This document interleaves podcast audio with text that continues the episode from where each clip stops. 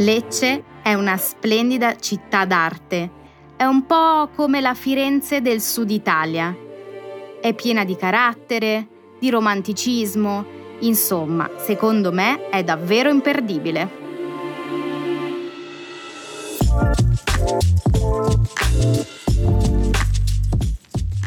Kunst, Kultur und Romantik. Lecce hat einen einzigartigen Charakter, den du unbedingt kennenlernen solltest. Ciao und willkommen zu Italien in Petto. Ich bin Karina und Redakteurin hier bei Bubble. Interessante Fakten, mysteriöse Legenden und praktische Insider-Tipps warten auf dich. In jeder Episode führen uns Italienerinnen und Italiener durch ihre Heimatstädte. Und das auf Italienisch. Ich helfe dir dabei mit ein paar sprachlichen Tipps damit du die Reise ganz entspannt genießen kannst. Auch wenn du erst mit dem Italienisch lernen anfängst. Nutze den Podcast so, wie er am besten zu deinem Lernziel passt. Auf bubble.com/podcasts findest du den Link zur Mitschrift. Oder du machst es dir gemütlich und träumst mit uns von deiner nächsten Reise.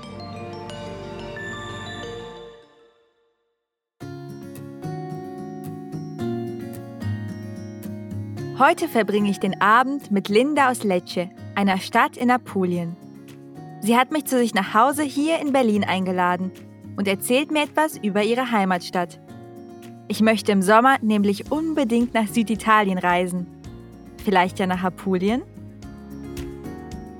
Guarda, negli ultimi anni la Puglia è diventata una delle mete preferite per le vacanze. Il mare è limpido. Le spiagge bellissime.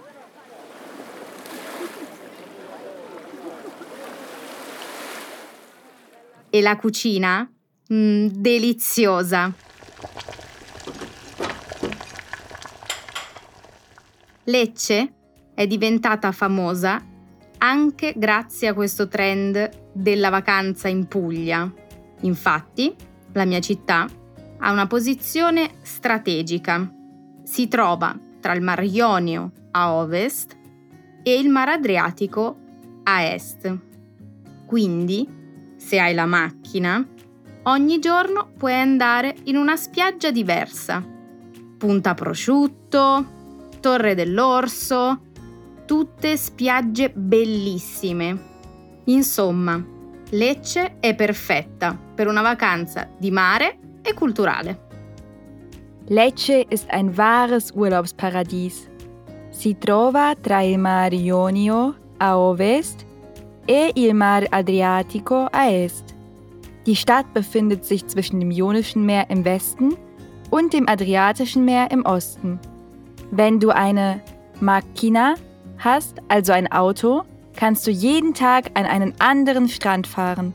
Und einige Strände haben auch lustige Namen. Punta Prosciutto, die Schinkenlandzunge. Oder Torre dell'Orso, der Turm des Bären. So kann ich mir sie auf jeden Fall merken. Aber Lecce ist nicht nur ideal für einen Strandurlaub. Auch kulturell hat es eine Menge in petto. Dunque, sì, Lecce è una città d'arte ed è conosciuta come la signora del barocco. Questo stile, infatti, caratterizza tutto il centro storico, dove gli edifici hanno decorazioni barocche bellissime. Inoltre, gli edifici sono costruiti con una pietra gialla, la pietra leccese, che crea un'atmosfera calda e accogliente. A Lecce mi piace camminare per le vie con lo sguardo all'insù, ammirando i monumenti, i dettagli delle chiese, ma anche i balconi di case private, tutto completamente in stile barocco. Das klingt wunderschön. Das ganze Stadtzentrum ist durch den barocken Stil geprägt. Deshalb ist Lecce auch bekannt als La Signora del Barocco, die Dame des Barock. Die Gebäude bestehen aus einer Pietra gialla, einem gelblichen Stein. Diese sogenannte Pietra leccese lässt die Stadt in warmen Tönen erstrahlen. Linda spaziert gerne durch Lecce con lo sguardo all'insù, mit dem Blick nach oben gerichtet. Denn die Details der barocken Gebäude sind einfach nur faszinierend. Und Linda, wo kann ich das barocke Lecce am besten entdecken? Per conoscere il barocco leccese ti consiglio di visitare la Basilica di Santa Croce. La sua facciata è tutta decorata con statue di animali, di santi, ma anche con figure grottesche. Secondo la tradizione, gli artisti avevano le allucinazioni quando stavano lavorando a questa chiesa. Pensa che nella facciata sono nascosti i profili di cinque persone. Aspetta, ti mostro una foto. Ecco, guarda. Lass mich mal sehen. Ah, die Basilica di Santa Croce. Wie hübsch. Nella facciata sono nascosti i profili di cinque persone. In der Fassade sind fünf Gesichter im Profil versteckt. Mal schauen, ob ich sie finden kann. Äh, eins. Esatto. Okay, äh, zwei. Molto bene. Gar nicht mal so einfach. Ich glaube, ich muss später darauf zurückkommen. Jedenfalls ist die Basilika das beste Beispiel des barocken Stils in Lecce. An der Fassade siehst du Tiere und Heilige oder auch groteske Figuren. Es wird gemunkelt, dass die Künstlerinnen und Künstler Halluzinationen hatten als sie an dieser Kirche gearbeitet haben. Linda, und wer ist die Frau hier auf dem Foto? Lei? Lei è Cristina, una cara amica. Ci incontriamo sempre quando torno a Lecce. Di solito ci vediamo a Piazza Santo Ronzo, che è la piazza principale e il salotto della città, il centro della vita sociale. I leccesi amano andare a Piazza Santo Ronzo per prendersi un caffè, per fare quattro chiacchiere, per fare shopping o semplicemente per farsi vedere. È un po' come nel film Mine Vaganti di Ozpetek, un film che ti consiglio di vedere. Die Piazza Santo Ronzo ist ein besonderer Ort für Linda. Dort trifft sie sich auch oft mit einer guten Freundin, wenn sie in die Heimat reist. Linda beschreibt diesen Platz als Salotto della Città, als Wohnzimmer der Stadt, denn hier spielt sich das soziale Leben ab. Die Leute treffen sich per fare quattro chiacchiere, zum Quatschen oder einfach per farsi vedere, um sich sehen zu lassen wie in dem Film Mine Vaganti von dem Regisseur Özpetek. Und äh, wie kann ich mir diese Piazza vorstellen? Dunque, la Piazza Santo Ronzo è un mix di epoche diverse. Tra i vari edifici ospita anche l'anfiteatro romano e la colonna di Santo Ronzo, il patrono della città. Per noi leccesi è un eroe perché ha salvato Lecce dalla peste. Ah, e al centro della piazza c'è anche il simbolo della città, una lupa nera e un leccio. E il nome della città, Lecce, deriva proprio dall'albero, dall'albero del leccio. Die Gebäude auf der Piazza Santo Ronzo stammen also aus ganz verschiedenen Epochen. Zum Beispiel siehst du hier L'Anfiteatro Romano, das römische Amphitheater, und La Colonna di Santo Ronzo, die Säule des heiligen Patrons der Stadt. Und im Zentrum befinden sich auch die Wahrzeichen Lecces, una lupa nera e un leccio, eine schwarze Wölfin und eine Steineiche. Von Leccio leitet sich also der Name Lecce ab. Das ergibt Sinn. Eh sì, Lecce è una sorpresa continua anche per me. È una città di tesori nascosti, diciamo. Un esempio è il Museo Faggiano. Non si tratta di un museo tradizionale, ma di una casa che è stata trasformata in museo. Il proprietario Luciano Faggiano voleva restaurare la sua casa e durante i lavori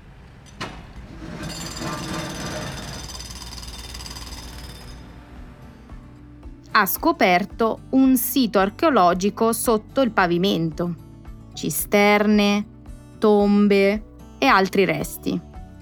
Visitare il museo è come fare un viaggio nella storia antichissima. E la cosa bella è che la famiglia Faggiano fa da guida nella propria casa. Lecce birgt so einige Tesori nascosti, versteckte Schätze, wie zum Beispiel das Museo Faggiano. Der Besitzer, Luciano Faggiano, wollte einfach nur sein Haus renovieren. Doch dann entdeckte er plötzlich eine archäologische Fundgrube. Dort fand er Cisterne, Tombe e altri resti, Zisternen, Gräber und andere Überreste. Heutzutage bietet seine Familie Touren in ihrem Haus an. Fa da guida nella propria casa. So unerwartet kann das Leben eine neue Richtung einschlagen. Linda, wo kann ich denn das nicht touristische Lecce erleben? Per vivere la vera Lecce devi andare al quartiere delle giravolte. È il cuore della città ed è un labirinto di piccole strade. Pensa che in passato il quartiere aveva proprio la funzione di labirinto per confondere il nemico che veniva da fuori.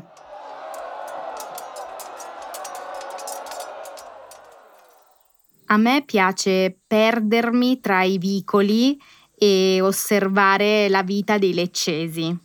Qui infatti le case sono basse, con balconi sempre fioriti e le porte sono spesso aperte. Puoi vedere le nonne che cucinano, i bambini che giocano.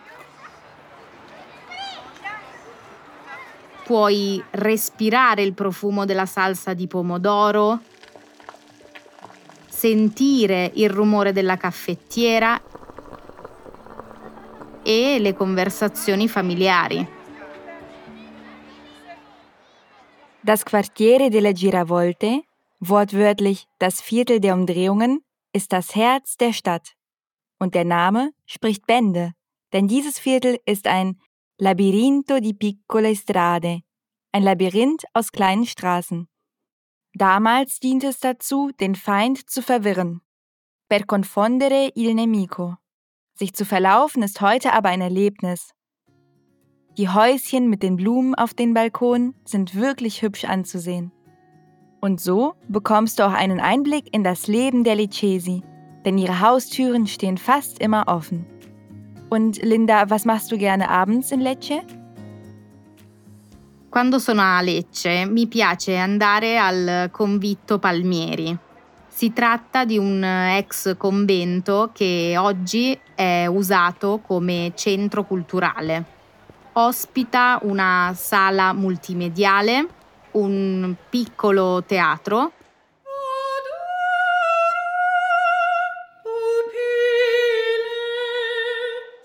e una biblioteca con 120.000 volumi. Soprattutto la sera, quando le luci illuminano il colonnato, c'è un'atmosfera molto romantica. Linda empfiehlt mir einen Besuch des Convito Palmieri, eines ehemaligen Klosters, das heute als kulturelles Zentrum genutzt wird. Es enthält unter anderem eine Bibliothek mit 120.000 Volumi, 120.000 Werken. Abends ist das ehemalige Kloster sogar beleuchtet und die Atmosphäre ist einfach nur romantica. Sì, per me Lecce è molto romantica.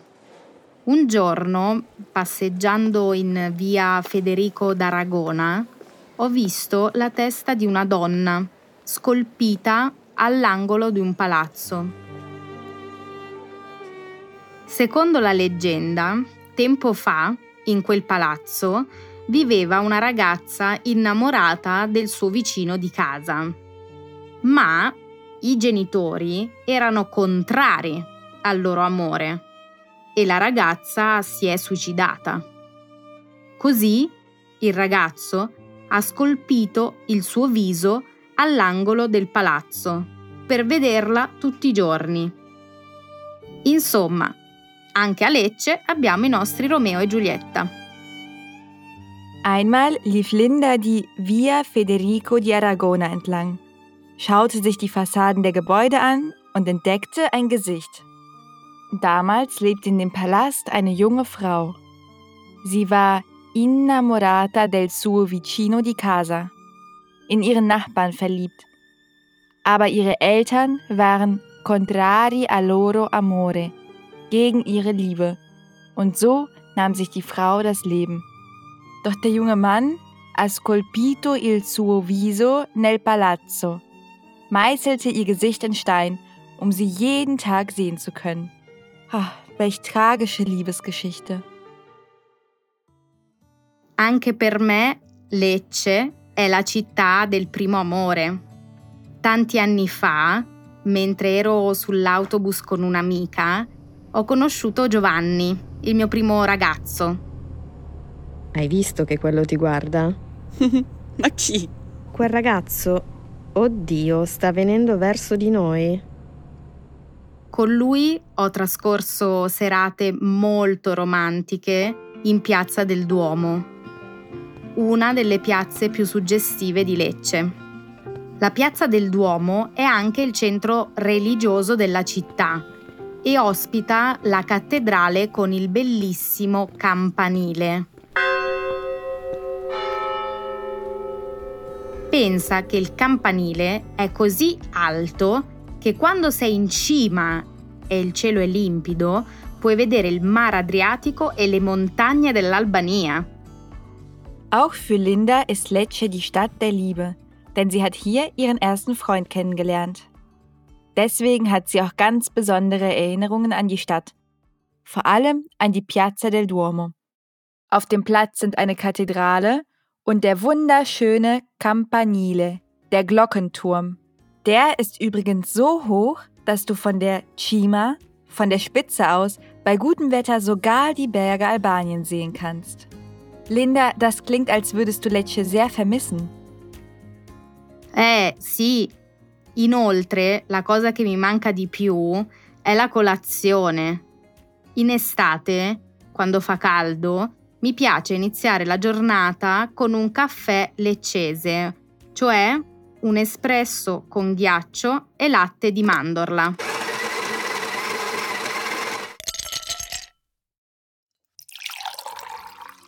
Di solito faccio colazione al caffè al vino, un piccolo bar in piazza Santo Ronzo. Il caffè al vino serve anche il pasticciotto più buono di Lecce, un dolce di pasta frolla con crema pasticcera. Buonissimo. Das kann ich mir gut vorstellen. La cosa che le manca di più è la colazione. Das, was Linda am meisten fehlt, ist das Frühstück. Ein typischer Morgen in Lecce beginnt mit einem Café Leccese, un espresso con ghiaccio e latte di mandorla. Dieser typische Espresso aus Lecce wird mit Eiswürfeln und Mandelmilch serviert. Linda ist ganz begeistert vom Café Alvino an der Piazza Santo Ronzo. Linda, und wann geht es für dich zurück in die Heimat?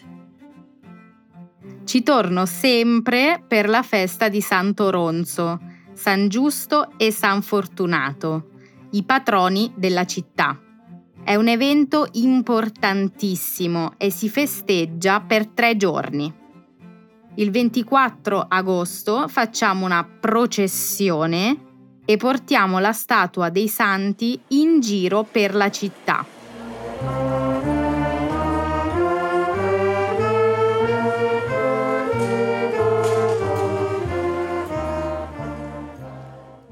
Poi la giornata continua con spettacoli, concerti.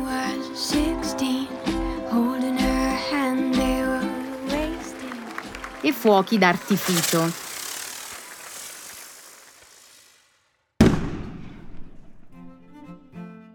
Per la festa di Santo Ronzo c'è anche una tradizione di famiglia. Mia mamma cucina sempre la melanzanata di Santo Ronzo. Melanzane al forno con polpettine di vitello. Squisite. Jedes Jahr fährt Linda zur Festa di Santo Ronzo, San Giusto e San Fortunato, i patroni della città. Dieses Fest wird zu Ehren der Stadtpatronen drei Tage lang gefeiert. Am 25. August findet eine Processione, eine Prozession statt. Dabei wird die Statue der Heiligen in Giro per la Città durch die Stadt getragen. Es gibt viele Events wie Konzerte und sogar Fuochi d'artificio, Feuerwerke. Die Atmosphäre in Lecce muss einfach magisch sein. Eh sì, Lecce è davvero magica. Ora mi è venuta un po' di nostalgia. Perché non ci guardiamo Mine Vaganti? Il film è ambientato proprio nella mia città e ci sono delle scene bellissime. Che ne dici? Ottima Idee! Lass uns gleich den Film schauen.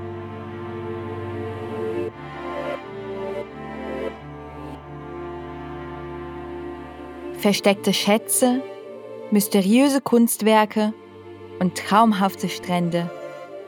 Lecce hat wirklich viel zu bieten. Zum Abschluss noch ein Hinweis. Schau doch mal in die Mitschrift. Dort findest du auch Fotos und die wichtigsten Ausdrücke aus dieser Episode. Wir freuen uns auch sehr über dein Feedback zu unserem Podcast. Schreib uns an podcasting at bubble.com oder hinterlasse einen Kommentar direkt in deiner Podcast-App. Vielen Dank fürs Zuhören und a presto!